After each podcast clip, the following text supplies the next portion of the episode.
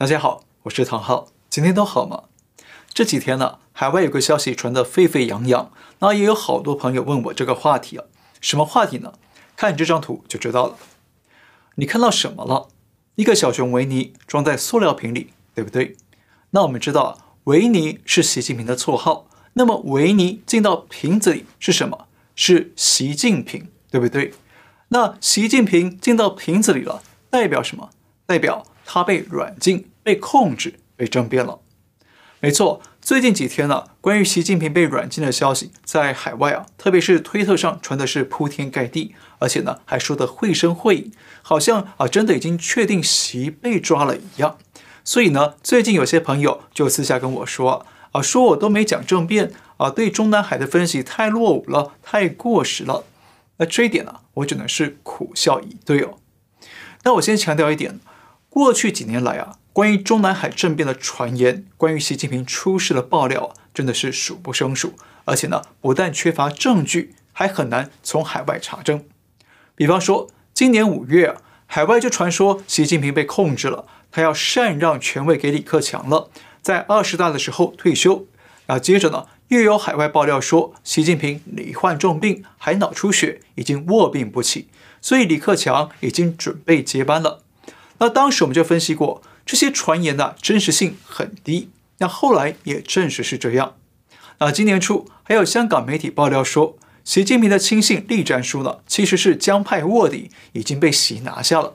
但是栗战书啊，后来是不是又恢复正常活动了？他前几天还代表习近平去访问俄罗斯和韩国，还在西普会之前呢，先见了普京，对不对？所以说，海外的爆料传言呢，其实是不绝如缕哦。但哪些是真的，哪些是假的呢？哪些是虚实交杂的呢？这些啊，都需要仔细的研判才看得准。而我，我是新闻人，那新闻人是啊讲究尽量求真的，所以很多假的传言或者是啊真实度不够高的爆料呢，我就不会轻易拿来说，会搞耸人听闻来博眼球赚流量，因为啊这是违背新闻专业与新闻道德的。而且啊，时髦的说法就是真的吗？那老旧的说法就是错的吗？未必，对不对？一味的追求时髦与耸动啊，不去冷静的查证真相，那这种浮躁的心态啊，反而更容易被中共的舆论战和中共特务给挑拨带动，反而更容易啊被人操控利用。所以对于海外爆料呢，通常我都会先做证据上的查证和逻辑上的推敲，再决定要不要拿出来说。当然了，这样子啊，难免会显得啊保守或者落后。那这一点呢，跟大家说明一下，也请各位朋友海涵见谅。那在我们这里呢，你可能不会看到最新最惊人的爆料，但是呢，你会看到啊，我们尽量查证、努力求真的用心。那今天我们就跟大家来聊一聊最近在海外闹得沸沸扬扬的习近平被软禁的传闻。那我们先强调一点，我们还不清楚真相，只是呢，尽量的从事实与逻辑上来分析给大家看我们的理解。那我们也没有支持谁连任或者谁掌权，我们支持的是共产党尽快的倒下解体，还给中国人民一个自由传统的中国。好，这几天呢，在海外流传的政变传言呢，大致上的情节是这样的：海外有人说，习近平在九月十六号参加上海合作组织峰会之后呢，没参加晚宴，就急忙的赶回国内，就是因为后院起火了。结果他深夜一下飞机就被逮住控制了，就被软禁在家里。那一切啊，要等到十月九号的七中全会才会宣布政变真相。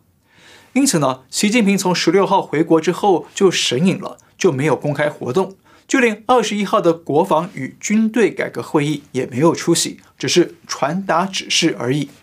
而且呢，海外爆料还说，这一切行动就是胡锦涛和温家宝。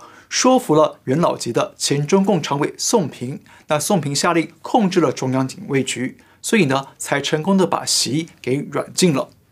而且啊，后续爆料还说，王岐山和江泽民、曾庆红、胡锦涛、温家宝等等退休大佬合作，是要救党救国，但他们同意啊，让习近平接下来可以继续的出来活动，来对外维持党的和谐团结，一直到他在二十大上交权。退位。好，这些传言我不拿海外的原始推文给大家看，因为啊，我们不是要说啊谁对谁错，只是想纯粹的探讨这些传言的本身，而且我们也还无法确认呢、啊、这些传言的真假。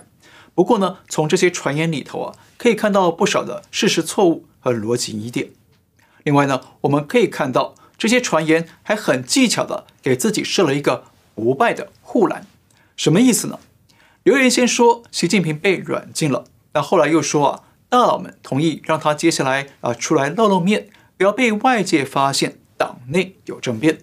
那这句话其实就意味着，如果习近平一直不出面，那传言就可以说啊他们是对的。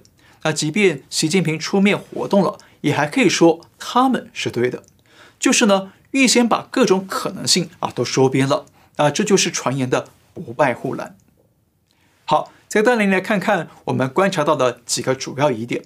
不过呢，我们先说一个结论：不管这些传言呢是真是假，但是都凸显了一个事实，就是呢，习近平的二十大连任不是一帆风顺的，肯定是啊碰上了党内很大的挑战和阻力。来看第一个疑点，第一个疑点：如果习近平被控制了，那孙立军团伙为什么还被重判呢？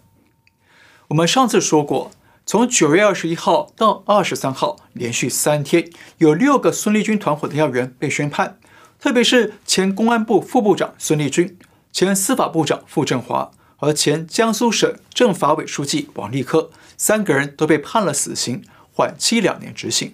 那两年之后再改为无期徒刑，而且终身不得减刑、不得假释。换句话说，只留他们一命，在牢里呢，孤独的。关到死，而且啊，我们也强调过，孙立军团伙之所以被重判呢，不是因为贪腐，而是因为涉嫌政变和刺杀习近平。而且，孙立军团伙背后的大靠山就是江泽民和曾庆红集团。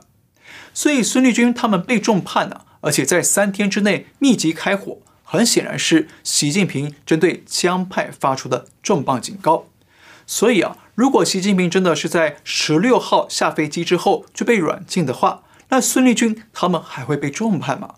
还能这样连续三天有计划的发射连环炮吗？恐怕不能啊！孙立军早就被江派救下来了，对不对？第二个疑点，如果习近平被抓了，那为什么反习派不高调宣布为人民立功呢？我们知道，现在不管是海外还是国内的中国人民，都对习近平啊普遍有着深厚的怨气，特别是他的动态清零搞得民不聊生，次生灾害啊频传，还让贵州二十七名百姓无辜的丧命在转运隔离的大巴上，让中国全网都愤怒了。所以按理说，如果反习派公开啊宣布拿下习近平，那应该可以赢得更多的人心与民意，对不对？可以宣传啊，他们是在纠正党的错误和为国为民建功，对不对？这样呢，不是可以让他们取得啊更高的权力正当性吗？不是可以让他们像当年华国锋和叶剑英拿下四人帮一样名垂青史吗？那既然这么有好处，为什么他们要这么低调？低调快 delete 掉呢？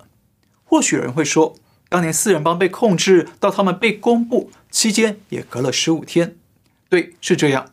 不过我们想想，政变的话，当摆平了敌人之后呢，通常会马上就昭告天下说：啊，我们已经夺权成功了，现在由我们说了算。为什么？因为要名正才能言顺。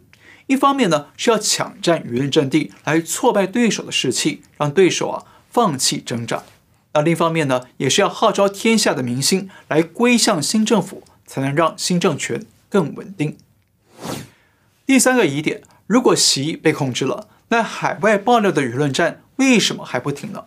为什么不直接拿出实锤有力的证据来一锤定音、尘埃落定呢？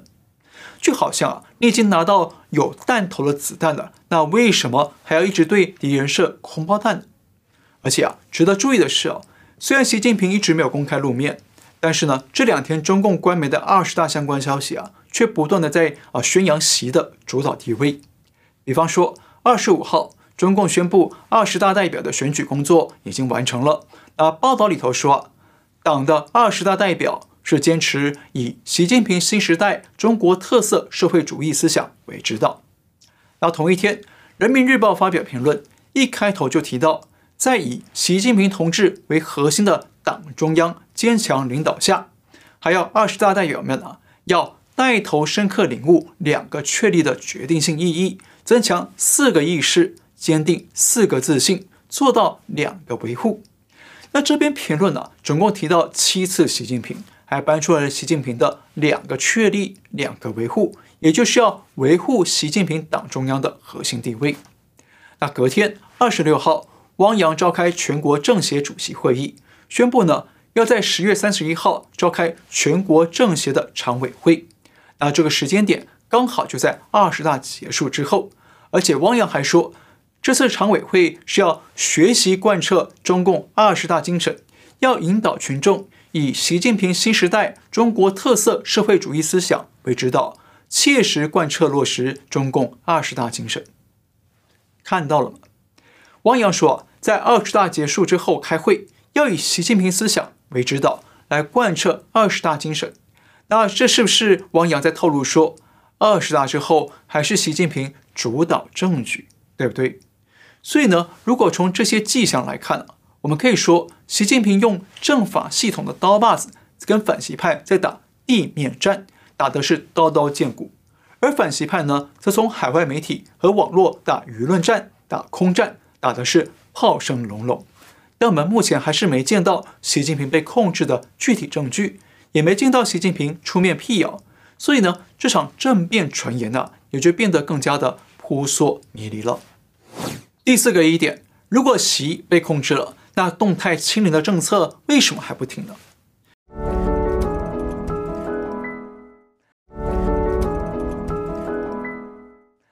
我们知道，现在中国最大的危机啊，不是政治，是经济。而经济危机的源头之一，就是习近平标志性的动态清零政策，造成全国啊是不断的封城封区，封个没完没了，民怨四起。所以按理说，如果反习派真的把习拿下了，那应该会啊尽快的结束动态清零，一方面呢救经济，二方面博民心。但是我们目前没看到清零政策有太大的变化。连胡锡进都受不了反复的封控，在微博上发文啊，婉转的批评动态清零和各地不断出现的静态管理。另外呢，中共对台湾的军机骚扰啊，在过去这阵子也没有变化，是持续的稳定的骚扰着，看不出有什么异常的变化。第五个疑点，海外爆料说，习近平缺席国防与军事改革研讨会，就是因为他出事被控制了。但这一点呢？可能还有讨论空间。在九月二十一号，中共军方举办了军事改革研讨会，那习近平跟国防部长魏凤和都没有出席会议，但是会议上有转达习近平的指示，而且前阵子被换下来的北部战区司令李乔明出现了，所以海外消息就说，这表明了李乔明和军方参与了这场政变，把习拿下了。好，虽然习近平是军委主席啊。可是呢，过去军方举办过很多类似的改革研讨会啊，但习近平不一定都参加。很多研讨会呢，经常是两位军委副主席主持，而习近平呢，就是把指示和军改的方向告诉他们，让他们去啊研议商讨。而且啊，也不是每一次的研讨会呢，都要用官话套话来吹捧习近平。所以习这次缺席研讨会啊，可能也算不上是啊罕见的特例。而且呢，隔两天。九月二十三号，与中共关系密切的《星岛日报》发了一篇文章，说，中共现任的四名军委里头，包括国防部长魏凤和以及联合参谋部参谋长李作成，都因为年龄超过六十八岁了，都得卸任。所以呢，从这个角度来看呢，魏凤和没出席会议呢，也是可以理解的。另外呢，还有人爆料说，看到高速公路上有一大批军车开向北京城，可能是要政变。但是呢，我们仔细看影片，可以发现呢，这些军车比较像是军用小货车，不是运送兵力的军用大卡车。而且二十大快到了，调度军队到北京城内去布防呢，也是合理的维安程序。所以，习近平缺席研讨会，是不是就等于是被控制了呢？这一点呢，我想还是需要商榷的。第六个疑点，海外传言说。这次政变是王岐山、王沪宁和江曾国温等大佬一起联手合作，为了保党。当然了，不同的传言有不同的人物版本呢，但大体上主角是这几位。但是啊，他们真的能联手吗？我们知道，胡锦涛从二零零二年到二零一二年在位十年，完全被江泽民和曾庆红架空权力，所以十年都是政令不出中南海，而且呢，还多次遭到江派的暗杀，因为江泽民想要安排曾庆红来取代胡锦涛接任党魁。但后来，胡锦涛与温家宝也联手反击，把江派的大将薄熙来给抓了，帮习近平接任党魁啊铺平了道路，避免江派夺权。那胡锦涛还裸退，把所有的党政军权力啊都交给了习老弟，方便他呢对付江派。那既然这样，那胡锦涛还能跟江派合作吗？非常不可能，对不对？而且啊，习近平上任之后大搞反贪腐的斗争。抓了江派数以万计的大大小小官员，那是谁帮习近平执行这场反腐斗争的呢？就是王岐山。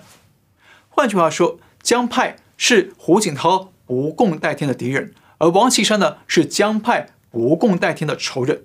那这样这帮人真的能够合作吗？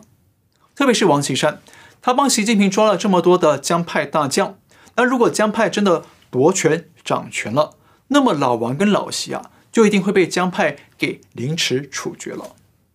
所以说呢，这样的传言不但有事实上与逻辑上的谬误，而且很可能啊，还是江派刻意啊对海外放风的。因为江派虽然有政变的实力，但是缺乏道德上的正当性，所以呢，他们更需要在名义上拉上胡温和老王，来为自己的政变斗争添加更多的正当性。同时呢，也进一步的分化离间习近平跟老王与胡温。第七个疑点，如果习近平被控制了，那么国际上的情报大国，特别是美国，应该会有所知悉才对。但是从目前美国对中方的态度来说，似乎没有明显变化。我们知道，拜登在十八号的电视访问中啊，公开表明，如果中共出兵台湾，那美国就会军事介入。而且呢，美军和加拿大军舰还在二十号联合通过台湾海峡，对中共发出威慑信号。另外，美国副总统贺锦丽在二十六号访问日本的时候，也再次谴责中共在台海的挑衅。那换句话说，美方过去这几天的对华态度啊，并没有太多的变动。那按理说，如果是江派或者其他反习派真的政变夺权了，那他们应该会啊私下的通知美方。先试图和缓美中的紧张关系，来争取美方支持，他们呢把政权给稳定下来，然后呢处理掉习近平，再来恢复美中之间的利益关系。因为反贪腐之前呢，中共权贵有很多人是跟华尔街、跟华府啊是密切往来的，所以拜登和索罗斯的态度啊也都非常明显，是反习不反共。但是呢，目前为止我们还看不到美方有明显的变化。好，我们刚刚讲了七个主要的疑点哦，当然这些传言的疑点呢还有不少，那我们就不多说。那目前我们无法确认这些传言是不是真的，但是我个人认为习被政变的可能性啊应该是比较低的。不过为什么习近平从十六号回国之后就不露面了？可能有几个原因。